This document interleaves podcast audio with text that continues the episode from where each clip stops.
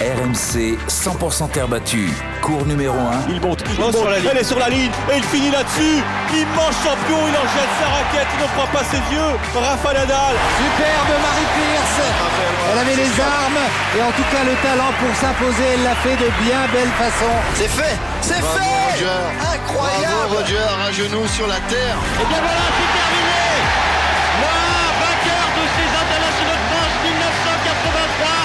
Anthony Reich.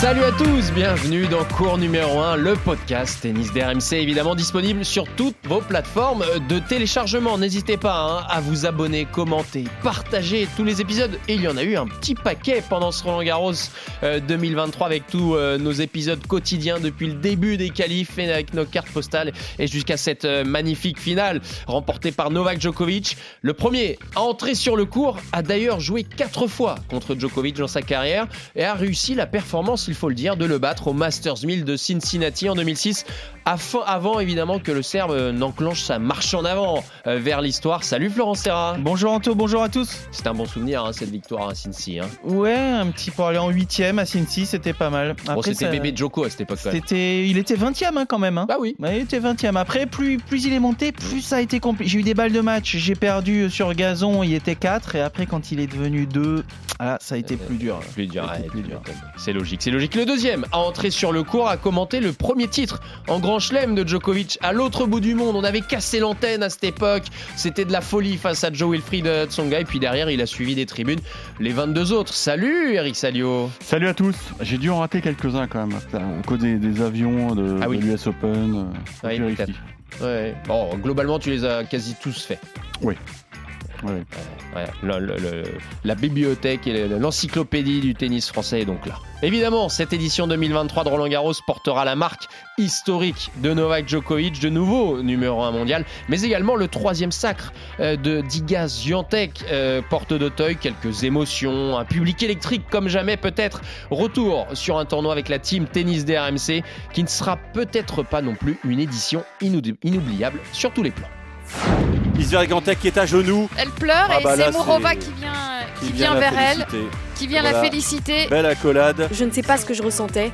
C'est difficile à décrire, mais un mélange de joie. It's hard to describe, um, but a lot of happiness. Ça sort Et il est allongé sur le dos. Novak Djokovic, le 23e est là. Et Djokovic, voilà, ivre de fatigue, ivre de joie, les deux bras levés vers le ciel il est parvenu à remporter le 23e titre majeur. Je suis évidemment très heureux de partager ce moment très spécial de, ma carrière avec vous, avec euh, cette stade euh, très très très spécial dans ma vie.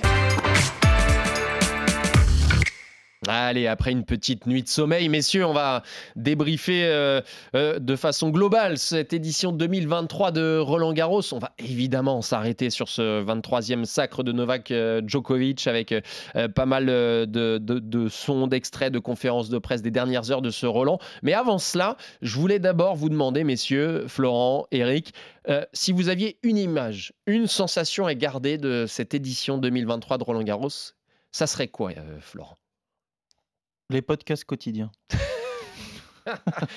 oui, non, mais ça, on sait que tu les adores. Là, euh, j'étais un peu ému sur le, le petit discours de, de, de Elle, avait du mal à parler. Ça, ça m'a ému parce qu'elle avait un beau jeu et puis qu'elle elle était très très loin de, de, de pouvoir gêner Iga Swiatek quand il y a 6-2-3-0. Et puis euh, on a vu beaucoup d'émotions euh, dans, dans, dans, son discours. et puis quand elle essayait de parler, elle n'y arrivait pas.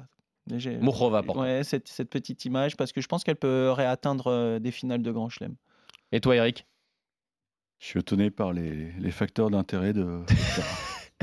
non, moi, c'est Gaël, mon fils. C'est la fin de match, euh, ce, match insensé contre Sébastien Baez avec une, balle de match qu'on a eu la chance de décrire en direct parce qu'on avait prolongé euh, l'antenne jusqu'à minuit 20 et ce passing qui accroche la bande et, Gaël qui est extatique et, la conférence de presse qui une heure après c'est un super souvenir parce que bah, il était tel, tel qu'on l'aime quoi Gaël et, malheureusement le, lendemain à 23h20 on avait notre groupe WhatsApp qui, qui scintillait parce qu'il y avait conf de presse de Gaël Monfils. On s'est dit, mais ils sont, sont pas bien là, la Fédé. Euh, et puis si, le forfait. Mmh. Je, moi j'aurais gardé exactement la même, euh, le même souvenir que toi, Eric. C'est presque, j'ai envie de dire, la seule énorme émotion qu'on a vécue sur ce tournoi qui, évidemment, sur le plan historique, et sera un marqueur important de, l'histoire de ce sport, de l'histoire du tennis, mais néanmoins, on n'a pas vibré sur les, les, sur les 15 jours. les, les qualifs, c'était vraiment à part. Il y a, eu un deuxième moment fort, effectivement, c'est quand Alcaraz se bloque. Les crampes d'Alcaraz. Mm. Là, là, tu sens que c'est un moment historique aussi. C'est un moment très important de cette édition. Et, tu mesures, tu, tu, mesures qu'il est, il est en train de se passer un truc extrêmement important. Et tu l'as vu parce que c'est justement la main, la main, la main, et pas que. Et après, ouais, tu vois que ça se généralise et c'est vrai que c'est là que ça joue. C'est Sûrement là que ça joue le, le 23e. Ouais. Eh, Florent, à l'image de ce que tu gardes, en fin de compte, euh, tu ne retiens pas une émotion incroyable de ce, de ce Roland Garros. Hein. Il y a pas eu. Est-ce qu'on n'a pas manqué de, de grands combats?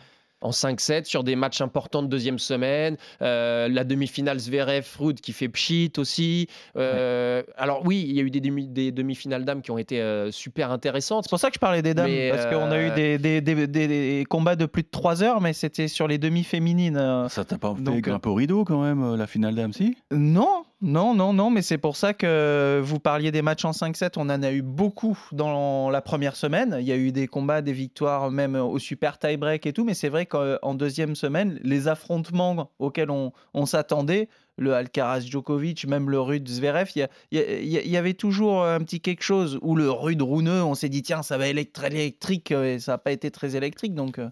Mais de toute façon, la vérité, elle sort de la bouche des enfants dimanche soir, il y, a, mon fils de 10 ans qui m'appelle. Il me dit Papa, tu rentres quand? Je dis Je sais pas, je bois une bière.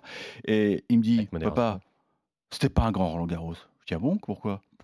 Il n'y a pas eu un match en 5-7 à partir des quarts de finale. Et il a raison, quelque part il, a, manqué des, il a manqué de grands combats sur le Châtrier. Mm. Parce que tu parles effectivement de, merveilleuses bastons, mais c'était sur les couronnets. De l'Inglaine aussi, il y a eu des bons petits trucs. Mais sur le central, on n'a pas eu le, le combat qui, qui te fait rester de, du début jusqu'à la fin. Quoi. Ouais, puisqu'il aurait pu très bien avoir ce, Fritz Rinderknecht, par exemple, mais qui n'est pas allé au cinquième. Donc, euh, il, manque, il, a, et moi, je trouve qu'il a, il a un petit goût d'inachevé, en fait, euh, dans, dans, cette édition de 2023 sur le plan émotionnel, même si euh, à l'organisation du tournoi, nous a rabâché qu'il y avait eu beaucoup d'émotions euh, pendant cette édition. Euh, Mais c'est vrai que il, manque, il manque quelque chose pour que ça soit une vraie belle édition euh, porte d'Auteuil. Il parle des crampes, mais les enfants aussi. comment ça se fait qu'Alcaraz, il me dit, c'est pareil. Fiston, il me dit, comment ça se fait qu'Alcaraz, là, il, joue plus, il, est blessé. J'ai dit, non, tu vois, il a des crampes. Mais c'est quoi? Ils connaissent pas cet âge-là, les crampes. Tu vois, il court partout.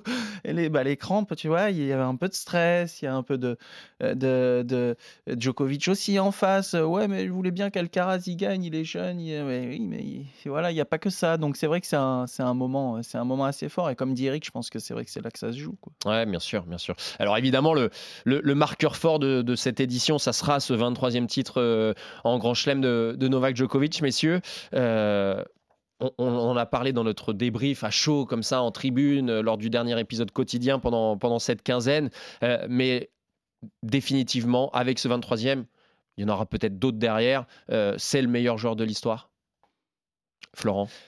Euh, Oui, oui, oui. Pour moi, oui, parce que encore une fois, c'est euh, c'est un joueur.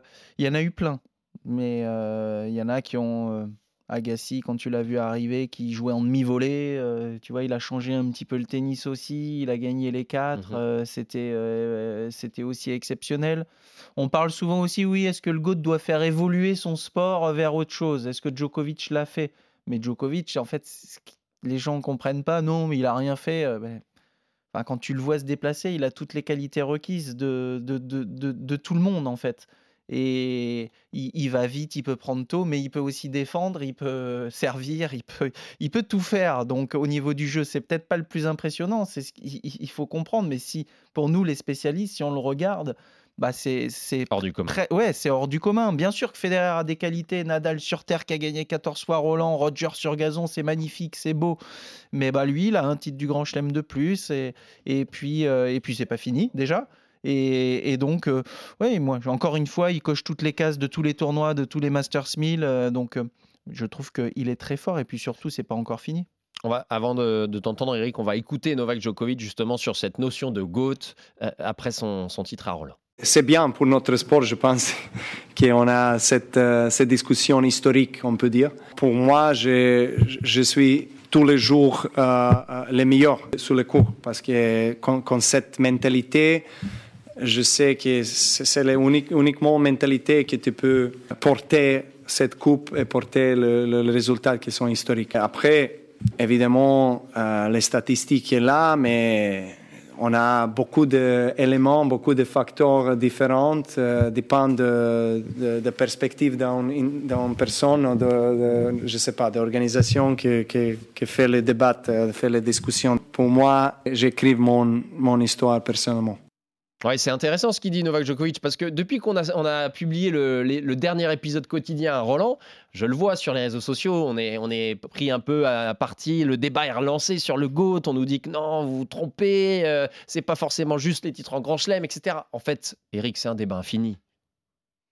Moi, j'ai envie de dire que le débat, il est clos, voilà, puis on n'en parle plus. Euh, c'est un chiffre magique, 23, euh, c'est le numéro de Michael Jordan, voilà, il, il est GOAT parmi les GOAT, et et on l'a dit hier, mais je le répète, euh, le, fait qu'il y ait dans les, dans les tribunes des, des monstres du sport comme euh, Ibrahimovic, comme Mbappé, comme, comme Giroud, comme euh, Tom Brady, Tom Brady du foot américain qui était dans le box de, de, Goran, de, de Djoko.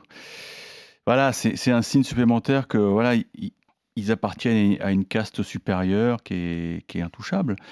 Maintenant, pour revenir sur euh, son parcours personnel, parce qu'il dit Moi, je trace mon chemin, oui, et j'ai envie de, de, pointer du doigt euh, un match. Un match qui a peut-être tout changé dans sa carrière, parce que c'est un match qui aurait pu avoir des conséquences désastreuses. C'est ce quart de finale en 2018 perdu face à Cecchinato. Parce que pour ceux qui n'étaient pas euh, présents cette année-là sur, sur le, à Roland, il faut savoir qu'on a vécu 10 minutes, mais totalement folles à partir du moment où il quitte le cours Suzanne Linglen, qu'il arrive vers le centre de presse de Roland Garros et qu'il est comme un dingue. Il est comme un fou. Euh, il dit euh, Je veux faire ma conf tout de suite. On lui dit Non, c'est pas possible, Novak, euh, il y a du monde dans la grande salle. Je m'en fiche, trouvez-moi une salle.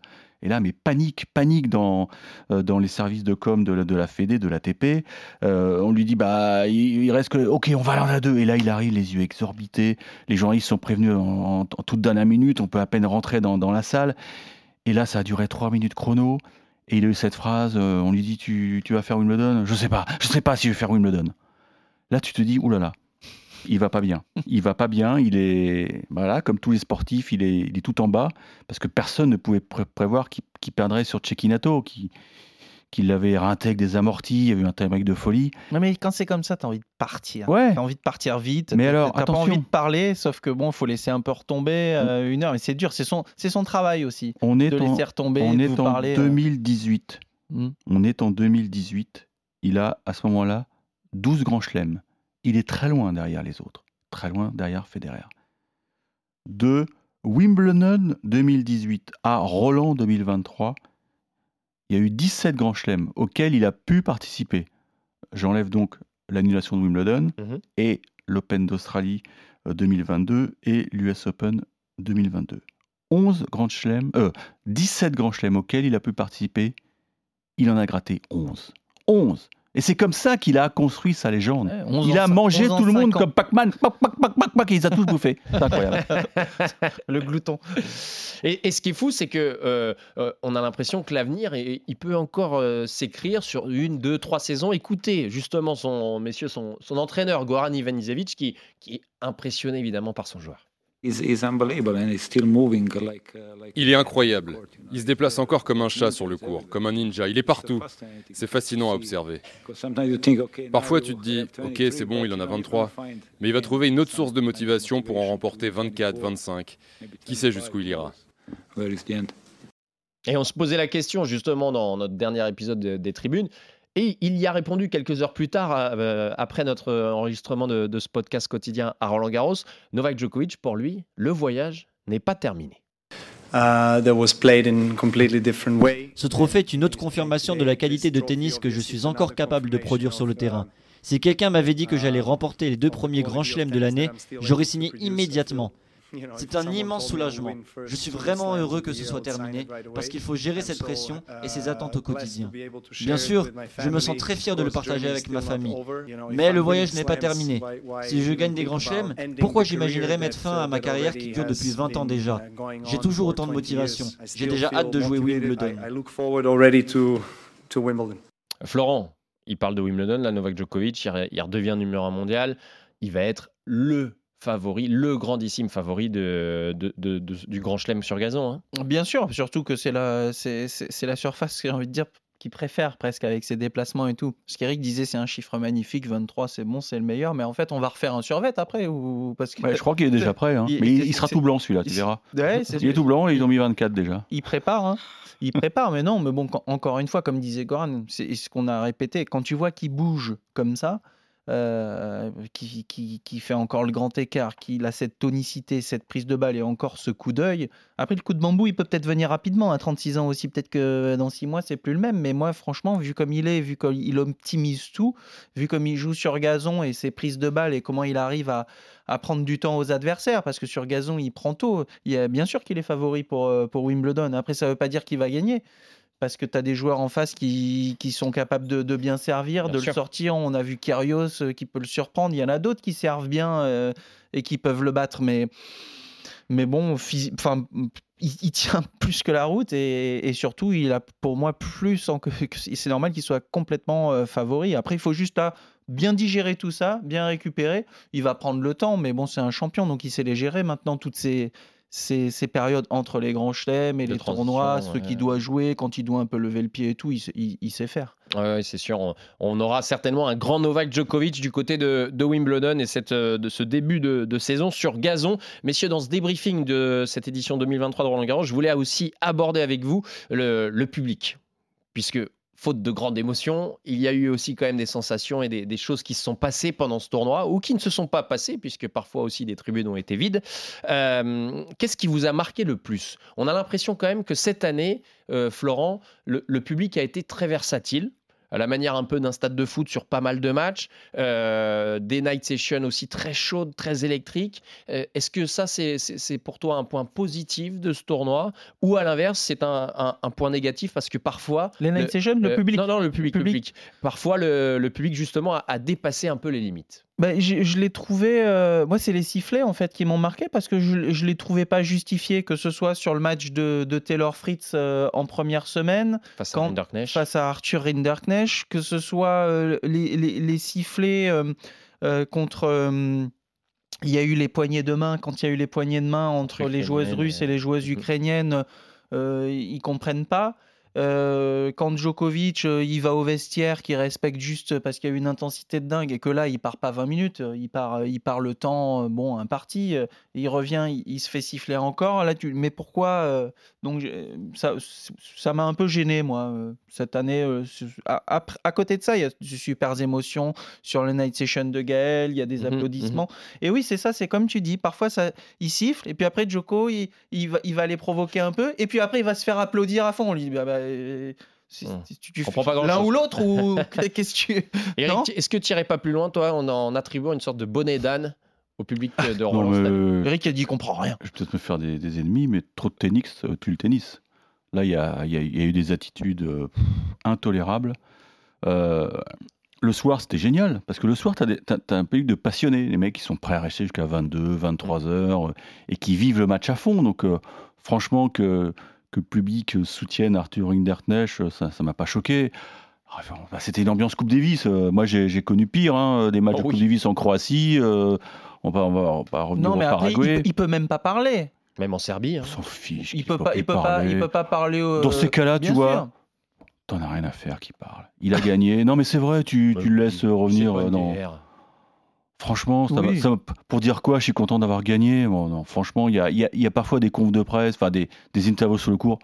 Tu peux t'en passer. Tu peux t'en passer. C'était chaud, c'était électrique. C'est génial. Marion Bartoli, on raccompagne Arthur et on raccompagne Taylor Fritz. Et puis voilà, le débat était clos. Et puis, euh, on, est rigide. Je trouve qu'on est rigide parfois dans, dans l'organisation. Alors, on est rigide et puis parfois, tu regardes l'état de, euh, l'état de remplissage de la tribune officielle en finale après 40 euh, minutes de jeu, tu dis mais, mais c'est pas possible.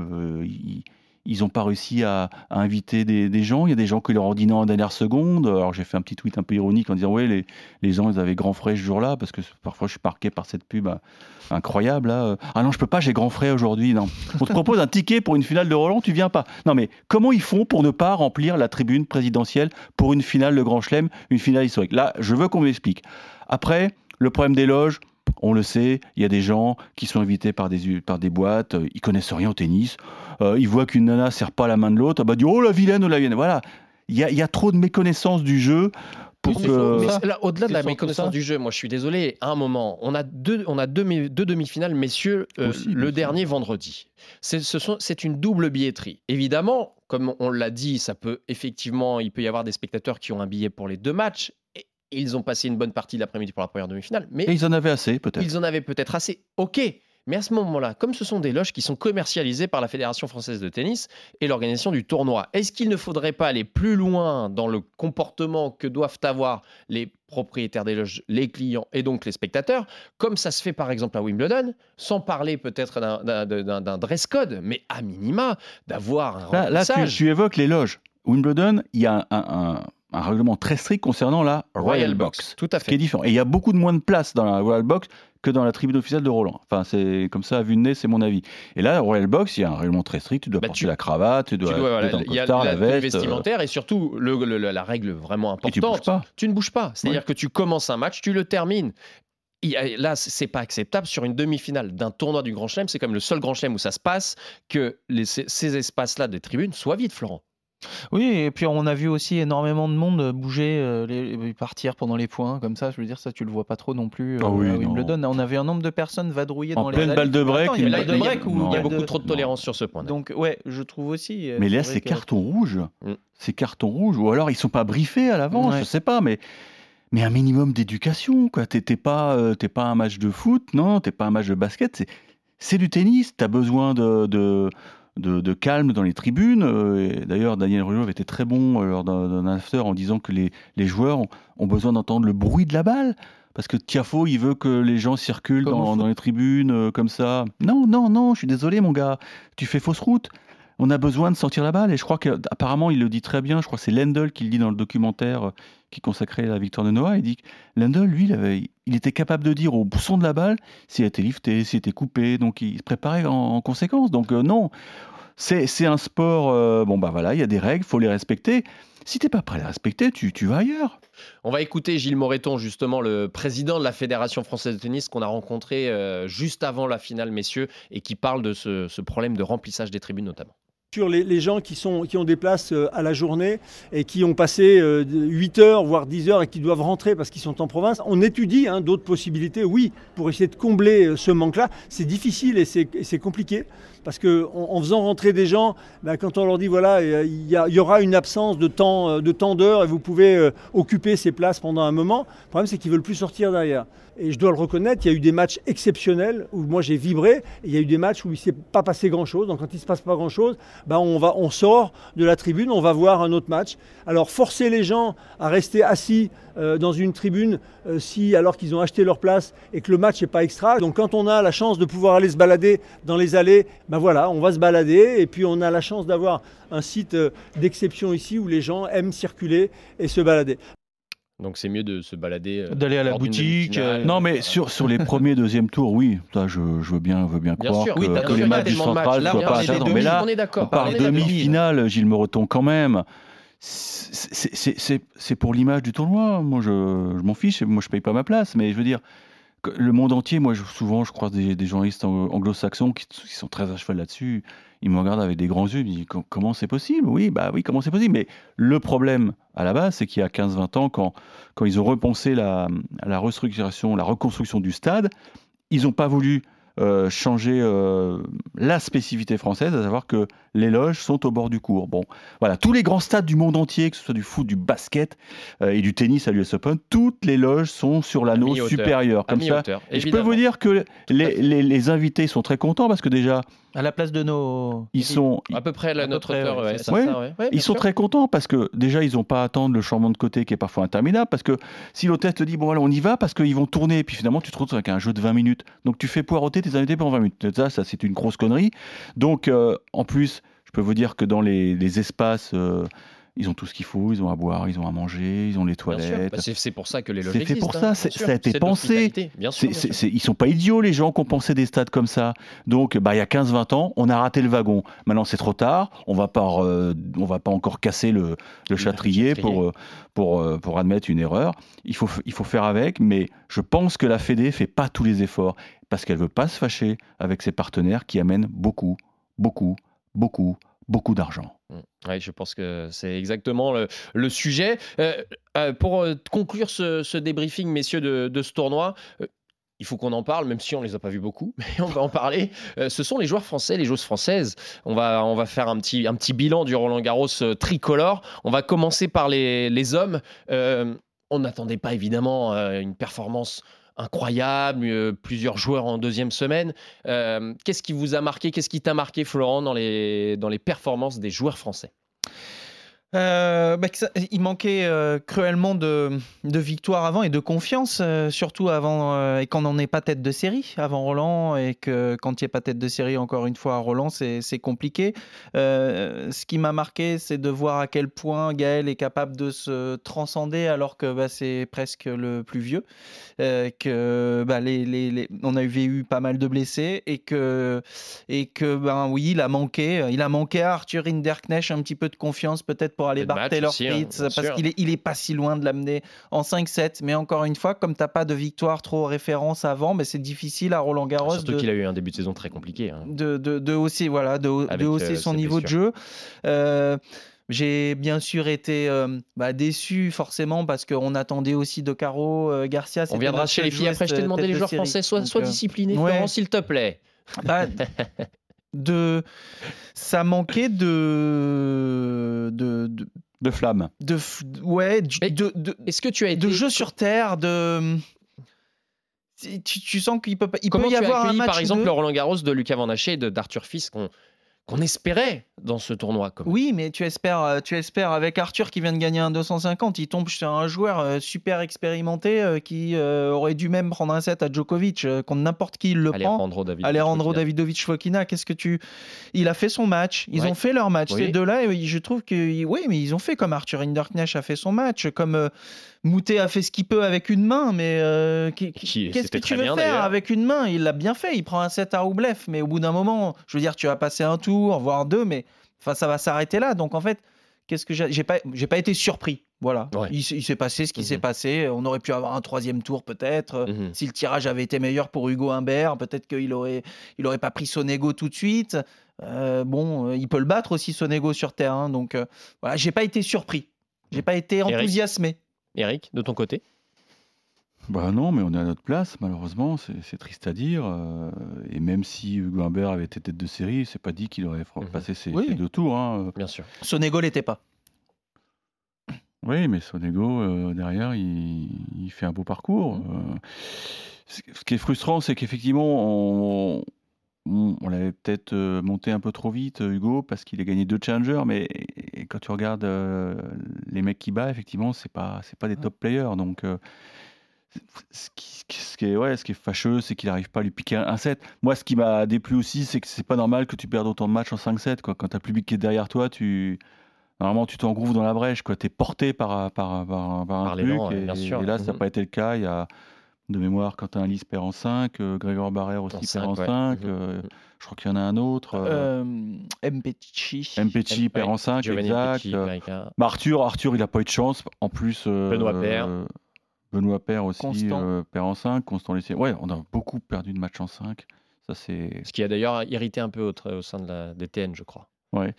Mais Arthur Fils, je pense que ce sera notre meilleure arme sur Terre euh, bah, pour le prochain Roland. Et, et c'est vrai, je l'avais dit. Et il a l'ADN guerrier. Pour le coup. Ouais, non, mais là, le, son match contre David il arrive trop tôt. Quoi. Il gagne le samedi, il, est fatigué. Il prend le train rapidos pour, être à, pour dormir à Paris le samedi soir. Il a juste une journée d'entraînement et le lundi, il faut, faut l'envoyer au feu. Ça, ça, arrive trop vite. Ça arrive trop vite pour un jeune comme ça, mais euh, les promesses, elles sont là. Et, partons au combat. Partons au combat. Le, levons-nous à 7 heures pour aller refaire des footings, pour aller jouer sur terre avant Roland, pour aller faire un stage de préparation, pour faire du, du cardio, pour, pour, euh, eh ben, pour le préparer, ce, ce tournoi aussi. Euh, je sais que c'est compliqué, il y a des tournois avant, mais au bout d'un moment, on fait des choix de programmation. On va jouer pas qu'avec des balles neuves, on prend les balles du chien, on y va, on va taper, on va faire du panier, on va faire du cardio, on va faire des gammes et de la hauteur par rapport au filet, on va prendre un sparring et deux, et plus on approche du tournoi, on va monter un peu en, vitesse et on va oublier un peu le cardio.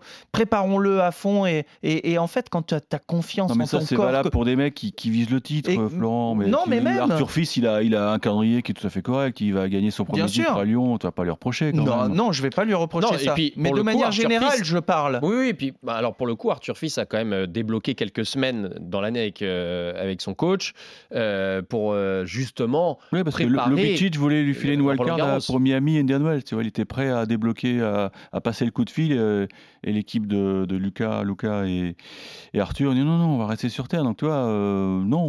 je, je, fais pas. si, si, tu tirais dessus là. Non, non, non. C'est pas. C'est, je généralise pas, mais voilà, de manière je trouve que mais on, sait on pas en met encore plus. On sait pas ce qu'ils font. On a l'impression qu'ils bossent pas les Français. Il y a peut-être une question de niveau, tout simplement. Voilà, ils sont moins bons, ils sont moins bons. On peut, on peut, on peut, on peut encore plus bosser. Euh, il, il, bosse. Euh, on l'a vu, on a reçu euh, Laurent Raymond, mhm. sa préparation. Attends, 19 ans, un titre du, du Grand Chelem, j'allais dire. 19 ans, un 250 déjà. C'est beau. c'est quand même beau. Lucas, je sais qu'il fait beaucoup d'efforts. Je connais les personnes qui l'entraînent aussi. Lucas Vanache, que ce soit Yannick Kéré ou, ou, Maxime Texera, qui lui a, qui, qui, a donné plus qu'un coup de main et puis qui est encore un petit peu avec lui. Donc oui, il bosse. Bien sûr qu'il bosse mais euh, on peut encore en faire plus. Voilà. Euh, on finit par le tableau féminin, les Françaises, messieurs. Euh, évidemment, ce tournoi sera marqué par la, déception Caroline Garcia, Eric. Ouais, mais là, il y, a quoi être inquiet parce que hier, enfin dimanche, elle a posté sur ses réseaux sociaux un statut assez inquiétant. Bon, elle est, elle est dans le trou, elle est en pleine déprime me pose la question, est-ce qu'elle doit afficher ce genre, ses humeurs sur, euh, sur ses réseaux sociaux? Moi, j'ai appris que c'est elle-même qui gérait ses, ses comptes euh, Twitter, euh, mmh Instagram. Là, je pense qu'elle a besoin d'aide. Elle a besoin d'aide. l'impression qu'elle est toute seule, quoi. Elle est toute seule dans, dans son caca, passez-moi l'expression, parce qu'effectivement, comme elle a dit, elle espérait beaucoup de ce Roland.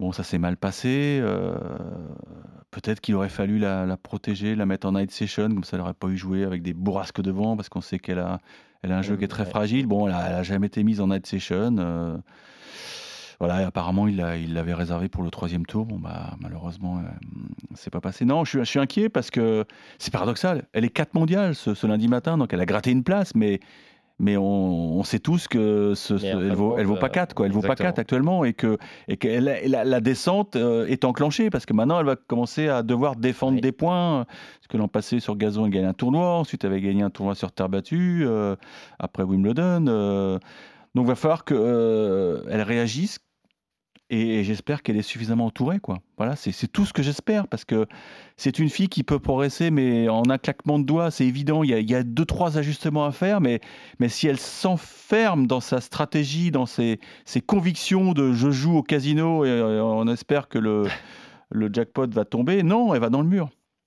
Florent? Je rejoins Eric, oui, parce que c'est vrai que bah, tu sens forcément, c'est une énorme déception. Après Roland, là, bah, tu dis, allez, il faut aller jouer sur gazon, j'ai un peu raté mon Roland. T'as plus, tu n'as pas envie de faire euh, grand chose, d'aller t'entraîner, repartir au Chabon, mais tu as un autre grand chelem qui arrive là, c'est pas grave. Bon, tu as, loupé, loupé Roland. Mais c'est pour ça qu'Eric, c'est important quand il parle d'entourage, parce que hey, eh, quand tout va bien, il y a tout le monde autour de toi, euh, un nombre de personnes qui gravitent, tu es encensé, là, et puis quand ça va pas bien, euh, il y a que les, la, famille, les amis, euh, les vrais, les vrais amis hein, qui restent. Hein, et donc, euh, c'est pour ça que j'espère qu'elle est, elle est bien entourée. Et euh, voilà, il faut pas lâcher. Comme me dit, d'une semaine à l'autre, comme Eric dit. Ben, ça peut changer. C'est aussi notre sport. C'est que tu perds, tu perds. sur une semaine, tout, tout peut changer. Et elle a le jeu, et elle a les frappes pour. Donc peut-être que, voilà, en se mettant un petit peu moins de pression et tout sur Wimbledon.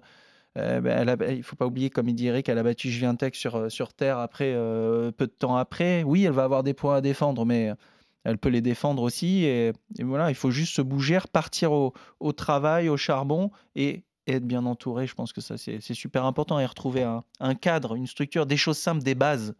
On va voir ça si justement ça, ça évolue dans les prochaines semaines. En tout cas, il y a une nouvelle saison presque entre guillemets qui, commence puisque la saison sur gazon commence. Mais si on va changer de chaussures, de tenue, on va, se passer, on va passer au blanc puisque Wimbledon approche. Et, euh, et, puis on, va, on, va, on a hâte de, de vous faire vivre le, prochain grand chelem de la saison. En tout cas, merci encore une fois de nous suivre. Vous êtes très très nombreux de, depuis euh, pas mal de, mois à nous, à nous suivre. N'hésitez pas à commenter, à partager tous ces épisodes de cours numéro 1. On se retrouve la semaine prochaine, même mieux, même heure. Ciao, ciao. Ciao. Bye bye. RMC 100% terre battue, cours numéro 1.